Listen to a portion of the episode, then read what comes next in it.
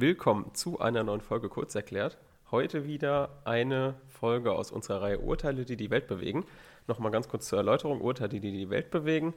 Da stellen wir uns gegenseitig Urteile vor. Kurosch stellt mir ausländische Urteile vor, ich Kurosch deutsche Urteile. Und je nachdem, welches Urteil man vorgestellt bekommt, wir diskutieren danach ein bisschen drüber und der andere weiß immer nicht, was für ein Urteil der andere einem vorstellt. Kurosch, was hast du heute dabei? Ja, heute haben wir was, ich würde sagen, ja, was eigentlich recht ähnliches von der Geografie her, was wir letztes Mal hatten. Weißt du, wo wir letztes Mal noch waren? Gideon vs. Wainwright, oder? Ja, genau. Also wir sind jetzt nicht ganz so weit weg. Hast du eine Idee, wo wir sind? Hm, lass mich mal überlegen. Äh, Kanada? Oh, ja, das ist korrekt. das erste Mal die Mensch. Ja, direkt richtig. Genau, wir sind in Kanada. Man muss sagen, das Urteil, ich will sagen der Fall, aber das Urteil ist von der Historie, wie sich das aufgebaut hat, gar nicht so interessant. Also ich muss sagen, das waren einfach nur Anwälte, die sich dann irgendwie halt eine Klage eingereicht haben, weil sie meinten, da gibt's eine, da gibt's eine kleine Problematik mhm. im Recht. Aber ich fand die Problematik selbst ganz interessant. Basti, kannst du dir vorstellen, dass es im Kanada, im kanadischen Rechtsgebiet ein Problem gibt und was, also was könntest du dir vorstellen, gibt es ein Problem in Kanada, wenn es um Urteile geht, wenn es um die Rechtsauslegung geht? Gute Frage. Dafür müssen wir ein bisschen kanadisches Recht kennen. Wenn das, Was? wenn das so ein bisschen wie Amerika. Ja? Nee, aber äh, es geht gar nicht so, so sehr ums Recht als um Kanada selbst. Also, was könntest du dir vorstellen, was spielt in Kanada eine große Rolle? Ja, waren da nicht so viel ähm, Kolonien?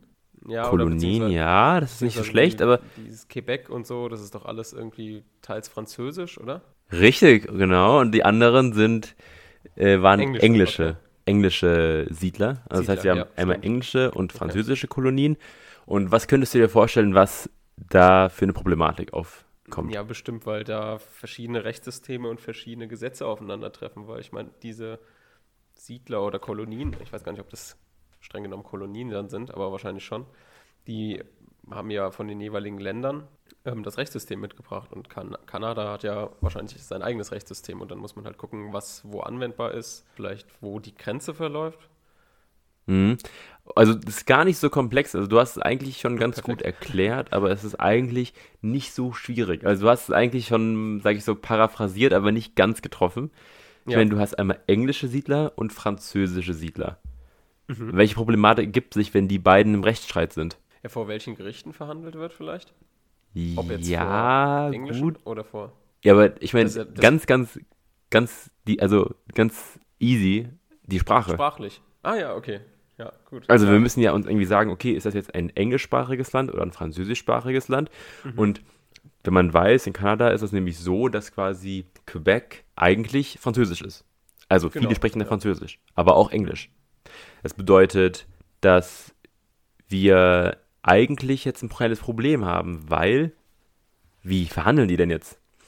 Und dann sind drei Anwälte, Blakey, Durant und Goldstein, also Goldstein, mhm. haben gesagt, ey, es gibt bei uns ein kleines Problem in den, ich will nicht sagen Grundgesetz, aber sagen in ähnlichen Schriften. Und zwar mhm. einerseits sagen die, dass also ich lese es mal auf Englisch kurz vor. Only the French text of the statutes and regulations is official. Also nur die französischen Texte sind offiziell.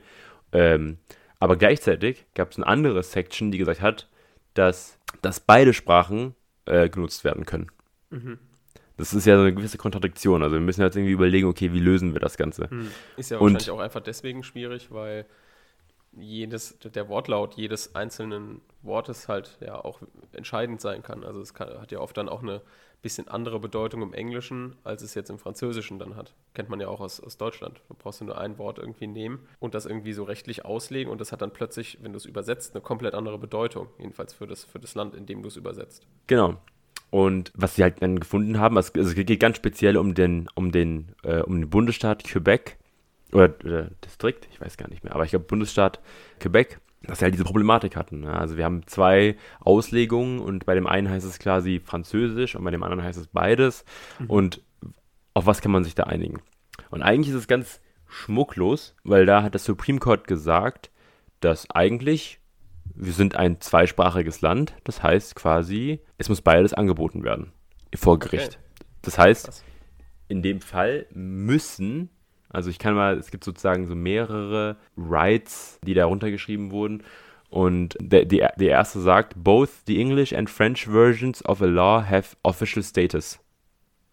Mhm. Or else the law cannot be said to have been enacted in both languages. Das heißt, in beiden, beide Sprachen, die Gesetze sind in beiden Sprachen offiziell. Äh, wenn das nicht so ist, dann kann das Gesetz in, äh, überhaupt nicht wirken und ausge, ausgelegt werden. Ja. Und obwohl Französisch die Sprache, also die Legislatursprache in Quebec ist, muss trotzdem zum gleichen, zum gleichen Teil die englische Sprache für die Gesetze immer mitgetragen werden, dass sie in der Lage sind, auch immer auf Englisch und auf Französisch die, die Gesetze auslegen zu können. Dass dann vor Ort vielleicht in Französisch getagt wird, ist immer eine andere Frage. Aber erstmal muss beide, müssen beide Sprachen dort verfügbar sein. Boah, ist das umständlich. Ich glaube auch, das ist super schwierig. Also ich merke ja auch immer, wenn wir darüber sprechen, dass ja ab und zu mal wirklich ein und oder ein oder oder ein beziehungsweise mhm. oder ein, ein Komma allein schon. Ein Komma alleine ähm, Auslegung beeinflusst. Und obwohl das so ist, müssen sie halt bei beide Sprachen unterstützen. Also das stelle ich mir auch sehr anstrengend vor und ich glaube auch besonders, äh, ich schätze mal, dass dort auch Rechtsanwälte und Juristen ähm, bestimmt gerade in Quebec beides drauf haben müssen. Und das ist ja auch immer ein bisschen nochmal doppelt Klar, so schwierig, in beiden Sprachen so fit zu sein, dass man beides auslegen kann. Ja, das ist wie hier so, das Doppelstudium gibt es ja auch hier so ein bisschen jedenfalls. Ich glaube, dieses duale französische Studium, was du hier machen kannst. Ja. Ähm, da machst du einmal französisches Recht und noch deutsches Recht. Als wird deutsches Recht irgendwie gefühlt nicht lang. Dann äh, haltst du dir dann noch französisches Recht auf. Also ist auch mega, mega viel. Also das müssen die ja dann scheinbar standardmäßig beides machen dann in Kanada, Juristen. Genau. Ja. Und das, hatten wir ja schon mal im Interview. Das ist natürlich super kompliziert. Mhm. Aber zeigt zumindest, dass da auf beide Sachen sich genommen werden mhm. muss und das wird auch okay. getan. Weißt du, welches Rechtssystem dann dort Anwendung findet? Wahrscheinlich das kanadische Rechtssystem, aber auf dann zwei Sprachen. Ne? Aber es ist das gleiche Rechtssystem. Das nehme ich auf ja, das nehme ich an. Ja. Ich muss sagen, so tief bin genau. ich da auch nicht drin. Man muss ja, sagen, würde aber Sinn machen. Nur so. Das, genau. äh, das Urteil ist noch sehr viel nuancierter. Ich habe jetzt nur sozusagen nur das mal so ein bisschen oberflächlich mal angeschnitten, aber es ist natürlich sehr interessant, weil das, also stimmt, man müsste sich mal vorstellen, dass bei uns französischsprachiges äh, Recht auch eine Rolle spielt, weil wir halt auch mhm. zweisprachige Bereiche haben oder das Polnisch oder Tschechisch oder Holländisch ist irgendwie so Sachen. Das wäre absolut, also es wäre ein Aufwand, der da betrieben werden müsste, dieses, diese Übersetzung auch immer zu machen. Mag man sich gar nicht vorstellen. Mhm. Ich glaube, hier in Europa ist es sogar so, dass die, das immer auf Englisch ist. Also wenn der EuGH irgendwas urteilt, dann ist es auf Englisch. Und das muss dann halt auch noch immer übersetzt werden. Und vor allem auch wenn die EU-Kommission oder äh, Richtlinien erlässt oder so, dann macht es das ja auf Englisch. Und dann gibt es noch immer so Leute, die das halt dann in zum Beispiel deutsches Recht übertragen, ohne den Sinn zu ändern. Weißt du? Also es ist, glaube ich, schon ein schwieriger Job, ehrlich gesagt. Wahrscheinlich kommen da auch noch mal die ganzen, ich soll mal sagen, Zusätze dazu, also Zusatztexte, die nochmal diese, diese Gesetze erklären müssen, weil das genau, ist ja auch oftmals ja, genau. ja. diese Problematik. Genau, das ist das Urteil Blakey versus AG. Mhm. Okay, sehr interessant. Und, also versus Q Quebec, das ist der Bundesstaat, dass er letztendlich gesagt hat, okay, wir müssen beides, also wir müssen beide, beide Sprachen supporten. Was auf jeden Fall super interessant ist, fand ich, aber natürlich von der Story her nicht ganz so ausholt wie unsere anderen Urteile. Aber nächstes Mal gibt es dann wieder ein bisschen mehr Hintergrund. Genau, okay, super. Dann bis zum nächsten Mal. Bis zum nächsten Mal, macht's gut. Tschüss.